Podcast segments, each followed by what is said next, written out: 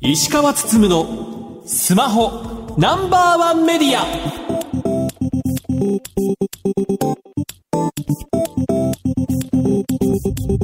皆さんこんばんは。石川つつむのスマホナンバーワンメディアパーソナリティスマホ携帯ジャーナリストの石川つつむです。アシスタントの松代ゆうきですこの番組は最新情報から役に立つ情報までスマートフォンと携帯関連商品の幅広い情報を発信する番組ですまあ、先週と言いますか、まあ、10日ほど前と言いますか、まあね、日本はお盆で、はいまあ、お休みという方が多かったんじゃないのかなと。でまあ、通信業界は基本的に、まあ、24時間365日、まあ、サービスを提供していることもあり、あんまりお盆で休むっていうことはないんですよキャリアとかはね。メーカーは安いますけど、でまあニュースも出たり出なかったりなんですけどとりわけ今年はお盆の週一切ニュースがないみたいな週でして。珍しいですかそれ。そうですね。ここまで何もないのは珍しいかなという感じでして、とはいえなんか原稿くれっていう風なところはね 編集部から連絡が来るのでなんかやんなきゃいけないと。じゃあこのタイミングなのであのアップルが公開している OS まあだからこの秋に向けて正式リリースするんですけど今パブリックベータ版というのが公開されていて、まあ、試しに使ってくださいねと。なんか気づいたらアップに連絡くださいねというものが配布されています。で一般の人それ触ることはできるんですけどで SNS とかにアップするのはダメですよ。ただまあメディアはまあ許されてますよみたいな感じだったりもするので今回だからお盆休みで iOS16 あと iPadOS16 あと WatchOS9 かな？あと MacOS もパブリックベータ版入れたりとかってまあいろんなものにパブリックベータ版入れて試してみてね原稿書いてるところなんですけどもまあそんな中でやはり一つすごいなと思っているのが画像の切り抜き機能。はい。撮った写真とかの被写体を認識して切り抜いてくれるというものになってるんですけどはい。綺麗に切り抜いてくれるんですよ。ますね。要はこれを例えばね切り抜いた画像をメッセージで送ったりとかすることができるというふうになっているのでメッセージで送るっていうのはどういうことですか？スタンプみたいな？そうそうそうまさにスタンプ作れるみたいなそんな感じですね。なので要は切り抜いたものに対してコピーとか共有とかできるので、はい。コピーとかってするとメッセージでここに貼り付けができる。よくねこんな感じ LINE スタンプとかでも写真を切り抜いたようなスタンプ作ってる人いますけどまさにそれが手軽にできちゃう。なので自分でまさに LINE スタンプ的なものを作れる切り抜いたものができてしまうというものなのでまあ当然ねこれを LINE に送ることもできますしまあいろんなねメールとかメッセージとかできますしプレゼン資料で切り抜きたいなっていう時もこれ使えば簡単に切り抜けるというものになっているので結構ねこれ流行るんじゃないのかなという気がしています。おそらくねこれ秋以降正式公開になればまあほとんどの iPhone で使えるので iPhone7 とかは使えなくなっちゃいますけどそれ以降の、ね、iPhone であればこれ使えるようになるので、ね、この切り抜いた画像をやり取りするというのが流行るんじゃないのかなというふうには思います。さて石川さん今週の特集ですが OPPO の Reno7A を特集します。それでは今週も30分間お付き合いください。番組のツイッターハッシュタグは SPNO1 です。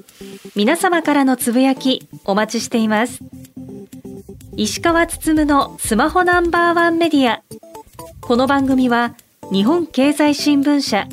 BS テレ東他の提供でお送りします。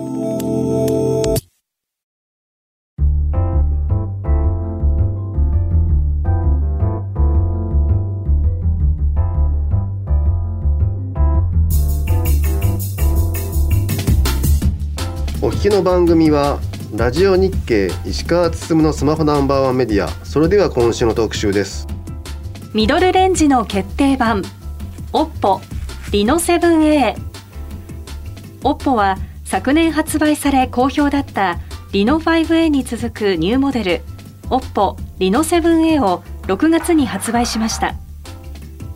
6.4インチ有機 EL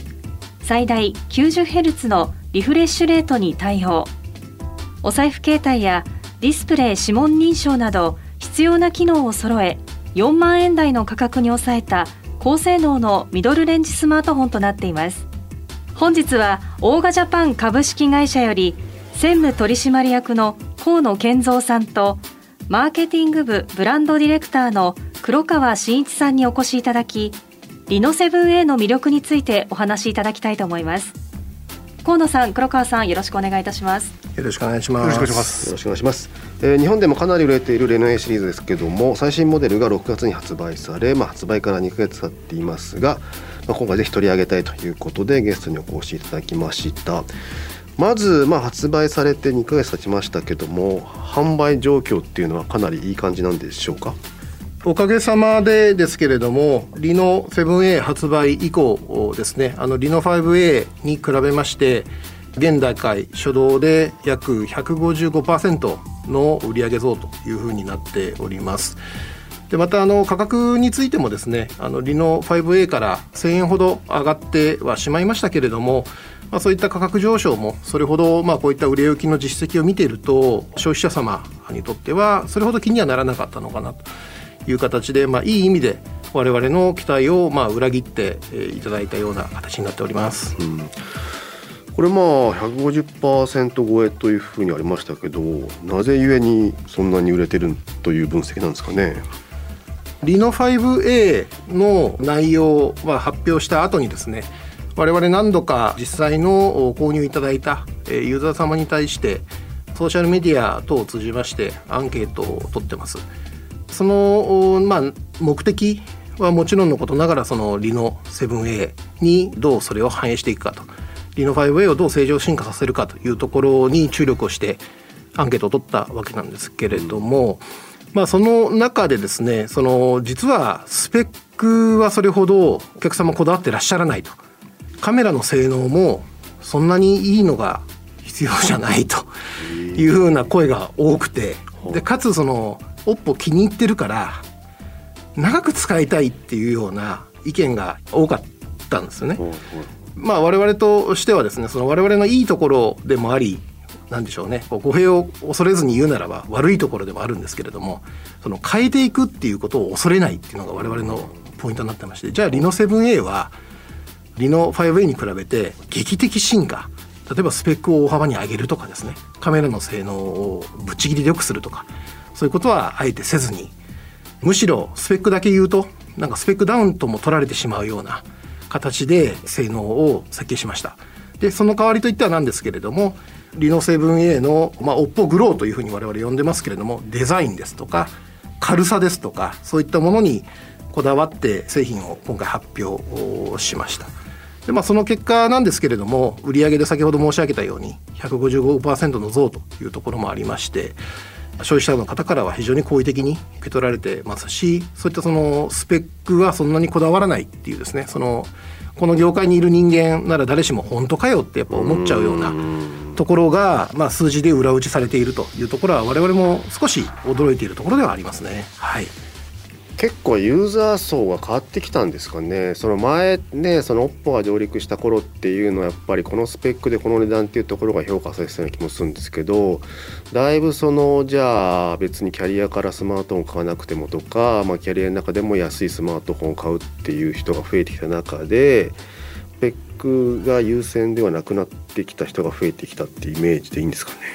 ミドルレンジのアンドロイドスマートフォンがもうある程度その成熟してきたっていうところの表れでもあるのかなというふうに我々は捉えてます。うんなるほどね今回まあその見せ方として、まあ、長く使えるみたいな言い方されてますけどこれもかなり思い切った言い方ですよね。オップがもともとやってきたことっていうのは、はい、まあ、さっきちょっと話出ましたけれどもとにかくお客様の声を聞きましょうっていうところです。でそこの中で出てきたのがスマホってもっと長く使いたいよねっていう方が結構いらっしゃるってことが分かりました。で実を言うと我々自身が考えてみると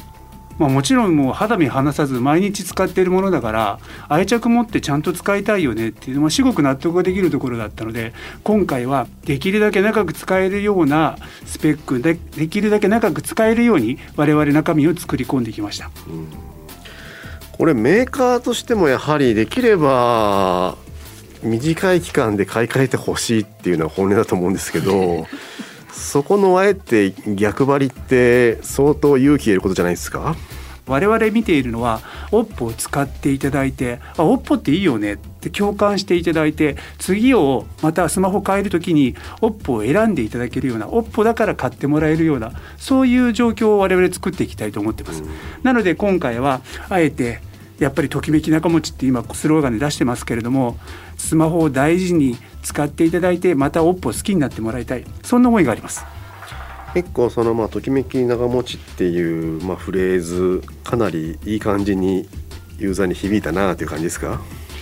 そうですね。マーケティングの観点からするとこれもそうなんですけど今までのスローガンっていうのはどちらかっていうと機能を前面に押したスローガンって非常に多かったんですけども、はいはい、今回どういうふうに組み立てましょうかっていう時にやっぱりスペックトゥスペックの話をもうしていってもだんだんだんだん響かなくなってきてるっていうマーケットの状況があってであれば思いっきり情緒的にちょっと振りましょうということで今回ときめきっていう皆さん情緒的にすごくあそうだよねって言ってもらえるところと長持ちっていう今やっぱ SDGs の中でサステナビリティの話なんかありますけどそこにも響いていくようなそんなやっぱメッセージを込めてます。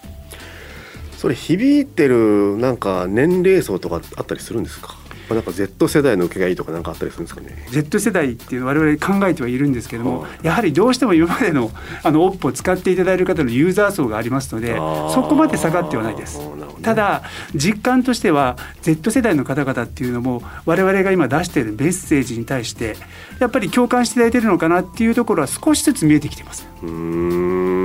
でちょっと我々は Z 世代っていうところを意識する前にもっと身の回りで使ってるものなんだからちゃんと大切に愛着を持って使おうよっていうところから始まってるんですね。で実は今さっきのその調査をしていくとそういうニーズがあるよっていうことが分かっていったんですけど同時にやっぱ我々企業としてブランドとしてサステナビリティに関してどういうふうに我々と向き合うのかっていうのを考えなきゃいけなくってその時に大切に物を長く使うって究極にエコじゃないっていう話になって、まあ、そこのサステナビリティっていうところの話を今打ち出してはいるんですけども、まあ、結果的にそしてそこにまあ Z 世代の方々も少しずつは振り向いてきているのかなっていう気はします。これって OPPO グローバル全体でのマーケティングなのか日本にフォーカスしてるのかどっちなんですか？これは日本にフォーカスして話をしている中で日本の党に合わせてはいますね。うんなるほどね。これってもうあれですか？結構数年前から日本に意識したマーケティングってやられてたりしたんですかね？はい、基本的にはあのマーケティング自体っていうのはもう日本にローカルでっていうことでもしっかりとやってきてはいます。でまあそのまあ端末的にそのまあ長く使える工夫っていうのはどの辺に生かされてるもんなんですかね？メモリを管理する方法を今回刷新しましてあのシステム領域を効率的に圧縮すること。それによって普段使っているアプリだったり機能っていうのがよりこう迅速にこうちゃんと反応すると。こういうのってずっと使っていくとだんだんこう反応が遅くなったりするものなんですけどもノッポの中での調べなんですけども36ヶ月使って動き方っていうのが劣化具合っていうのが5%以内で収められてると。あとは各部品に関してもより強化して長く使っていただけるような形にはなってます。今回ですね朝日ガラスさんの新しいこのガラスを採用してまして、従来のモデルと比べると約2倍の強さになってます。なので壊れにくい割れにくい。そうですね。これまあそのアンドロイドの場合ですとやはりまあね長く使う上ではソフトウェアのアップデートって結構重要でまあ発表会でも質問出てましたけどその辺のこうバージョンアップとかっていう考え方っていうのはどんな感じなんですかね？先日ですけれども、あのグローバルで私どもがあの、まあ、OPPO の特徴の一つになってます OS のカラー OS のバージョン13の発表会がありましたけれども、はい今回いろんな方からですね我々がその36ヶ月サクサク長持ちっていうところであの案内しててじゃあ OS はきちんと何回も何回もアップデートするんですか？というような、まあ、ご意見いろいろといただいてます。社内では非常にやりたいなというふうに思ってますし、もちろんそういった方向で、えーまあ、Google さんですとかクアルコムさんですとか、えーあとはまあキャリア様ですね何度も調整を重ねてます。ですからそのオフィシャルに何回やりますよっていうのは本当に言いたいんですけれどもちょっと不確定要素がまだ今の段階で多いもんですからなんともその我々としてもその言いたいことはあるんだけど言えなくて歯がゆいというような状況です。先ほど申し上げたそのカラー OS13 のあの発表の中にですねあのこちらにあの対応予定機種という形で、まあ、日本1000倍モデルのリノ A シリーズの名前も上がってます。ただこれはあのそのなんでしょうね100%信じてほしくないってわけじゃないんですけれどもあの我々も当然そういう内容で調整してますし特にそのリノ 7A の全機種となるリノ 5A ですね、あれはもともとですねカラー OS11 で Android11 ベースで発売をしましたけれども今年の4月から、えー順々にですねあのカラー OS12 Android12 ベースですねにアップデートも始まってますのであのそういったまあ過去の実績等も見ていただいてそのまあ我々は信じてくださいっていうぐらいしかちょっと今の段階ではあの言えないのもちょっと歯がゆいなとはいう感じです。はいキャリアとお付き合いするようになって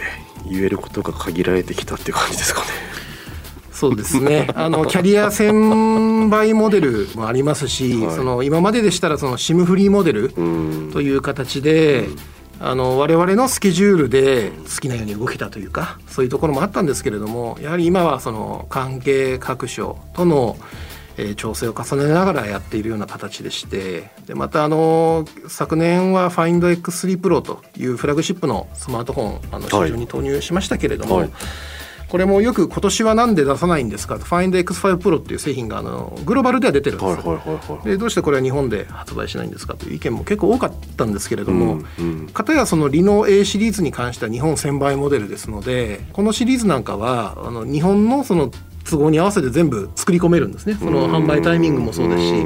開発スケジュールなんかもそうなんです。でところがグローバルモデルはこの製品をその世界中のキャリアさんなりえー世界中のお客さんがその我先に欲しいと言って飛びつくものですからそうするとそのキャリアさんとのスケジュールのタイミングのズレとかでどうしても日本導入が難しいっていうようなあのケースがまあ増えてきたというところでございます。じゃあ新製品松尾さんちょっと触ってもらいましょうか。はいまあスペックじゃないよと言いつつスペックを語ると6.4インチの有機 EL スナップドラゴン 695-5G というところですね。この見た目なんかこうパールがかったような感じはこれがあれですか？オッポグローデザインっていうやつそうです。あの顕微鏡で見るとですねまあ、50万個ぐらい実は散りばめてるんですけど細かいクリスタルを吹きつけて塗装するような仕上げをしてます。でまあ触っていただくとこのサラサラというかあ滑りがいいというか。はい、はい、へえすごい綺麗ですねでこの色の決定もですねもちろん日本限定色で出してるんですけれども、はい。工業デザイナーの方といろいろとお話をしている中であとはそのユーザー調査をしている中でその日本にお住まいの方が好む色合いとそのグローバルで好まれる色合いっていうのがかなり実は違うんですね。でやはりその日本にお住まいの方は落ち着きのある色が欲しい。でも綺麗な色が欲しいというですねこの2つのこの相反する要素をどう両立させるんだっていうところがあのデザインチームが非常に悩んだところでもあります。これ OPPO 全体から見て日本市場ってもうなんか特別扱いみたいな感じになってるんですか、特別扱いになってます。それはですねあの6年前に日本参入した当初に、えー私があのインタビューでお答えしてるのと全く同じなんですけど他のメーカーさんも同じことをおっしゃってますけど日本市場は製品ですとかあの品質ですとか、そういった面が非常にこう厳しいよねっていうようなご意見があるんですけど、まあ、それに加えて実はあの我々が重視してるのはですねそういったあのデザインですとか美に対する審美眼追求そういったものが実はあの日本市場っていうんですかね、まあ、非常にいい研究対象だというのが一つありましてで実はその今ここに出てるその色違いのサンプルなんですけれどもこの OPPO グローは実は日本初なんですよ。今まではグローバルのものをどう日本に持ってくるかっていうところに我々注力してたんですけれども最近ではですねその日本で発案されたり日本でデザインされたものを今度は逆にグローバルが採用させてほしいというようなことが、あの起こってます。はい、ついにそこまで来ましたか 面白いですね。面白いですよね。これまあ今回値段的にもかなり魅力な価格になってますけどまあ昨今チップがやれ足りないだやれ円安だっていう状況になってますけど正直この値段に抑えるのって結構大変だったんじゃないですか？あの非常にしんどいです。まあ原価ベースでいうとですね、あの20%ほどやはり製造コスト、あの部品コストも含めて上がってますし、うんまたなおさらこのリノ 7A を開発した当初と実際に発売する段階の間にですねそのやはり為替が非常に大きくあの触れてますのでそういったところも含めるとですねなかなかあの厳しいものがあるなというふうには思ってます、まあ、あのどのメーカーさんも同じだとは思いますけど。ただ我々の中ではもともとそのプライスゾーンはあのお客様の要望になるべく近づけたいということもございましてリノ 5A の、まあ、1000円アップでいこうじゃないかというのをあの経営判断として決めた次第ですね。という中、まあ、スマートフォン今盛り上がってますけども一方でスマホ以外の製品というのもいくつか出始めてきてるのかなというところですけどまずあれですかね、えー最近力入ってるのはワイヤレスのイヤホンですかね。そうですね。新しいワイヤレスのイヤホン出てきまして、えーとそうですね。月曜日ですね。はい、で、えー、とそちらの方も、えー、と完全ワイヤレスイヤホンでノイズキャンセリングがついてでしっかりと低音も出て高音もバランスがいいという商品になってますけれども、えー、とそちらの方も、まあ、今さっきコストの話出ましたけれども、まあ、8000円台で収めていると。さらにあれですよね、えータブレットを出すというアナウンスも行ってしましたよね。そうですね。こちらの方については、えー、と今から出していく商品になりますので詳しくちょっと申し上げられないんですけれども非常に使いやすくて、まあ、エンタメの性能も非常にいいと、そういう形の商品を今用意しているところです。うん。ね、なかなかそのアンドロイドベースの、まあ、タブレットって製品がまあなんでしょう。あまりないというか一時出たんですけどとにかく安売り安売りで結局市場がなくなってしまったので。まあそんな中ね、まあ、ギャラクシー頑張っていたりとかさらにまあ Google もピクセル出すよと言ってる中で Google としても Android12L っていう大画面で使いやすい OS も頑張ってきてたりもするのでじゃあ OPPO はどんな製品を出してくるのかというところは注目なのかなという感じですね。今後まあ今年後半まだまだ OPPO としては何か動きってあったりしますか？はい、えー、手間先のイヤホンそれからタブレットその他にもまた用意させていただいております。じゃあちょっと期待して待っておいた方がいいのかなという感じですかね。はい。松野さん今までの話聞いて何か感想ありますか？はい私この間初めて仕事の現場で OPPO を使ってる方にお会いしたんですよ。でなんで使われてるのかっていうのを聞いたら、まあ、いいとこ取りのオールラウンダーだと。コスパが良く。て。だから気に入って使ってるんだって言っててもその方は2年以上使ってるっておっしゃってたかな、うん。っていうようなお話をされてて、まあ、着々と多分ファンが増えているんだろうなっていうことも感じたのとあとは個人的な感覚なんですけどいつも新しいスマホが出るたびにいわゆる尖った機能とされるものとか、まあ、高性能っていうものはすごい注目も浴びますし話題にもなるんですけどその金額出してまでこのスペックを求めるのかっていう部分とあと単なる贅沢品になってしまう恐れもあるなっていうのもあってまあもう自己満足の範囲だとは思うんですけれどもそれを考えた時に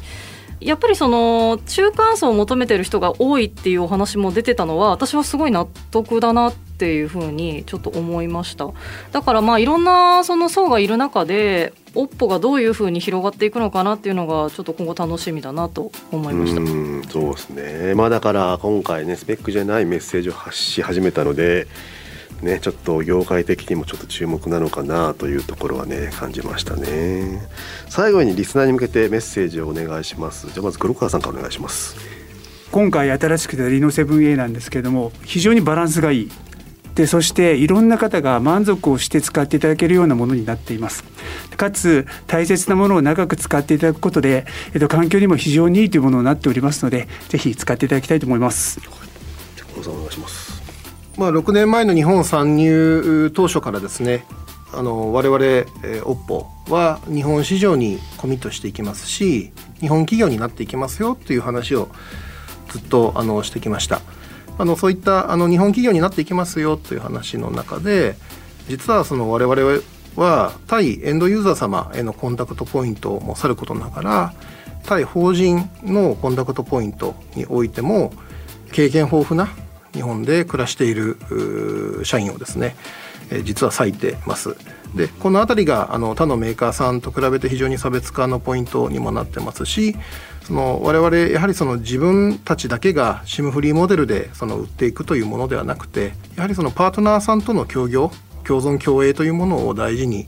してるメーカーでもありますので、えー、そういったところも含めて今後ともその OPPO オーガジャパンの活躍ですとか振る舞いですとかそういったところをぜひ注目していただければあの嬉しいなと思っております。本日はどうもありがとうございました。ありがとうございました。本日のゲストはオーガジャパン株式会社の河野健三さん黒川真一さんでした。以上特集ミドルレンジの決定版 OPPO リノ 7A でした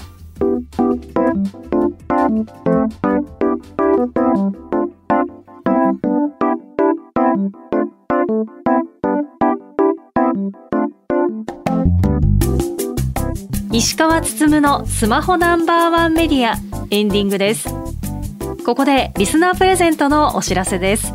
え今回特集の OPPO より OPPO オリジナルトートバッグを5名の方にプレゼントいたします。石川さんご覧になっていかがですか？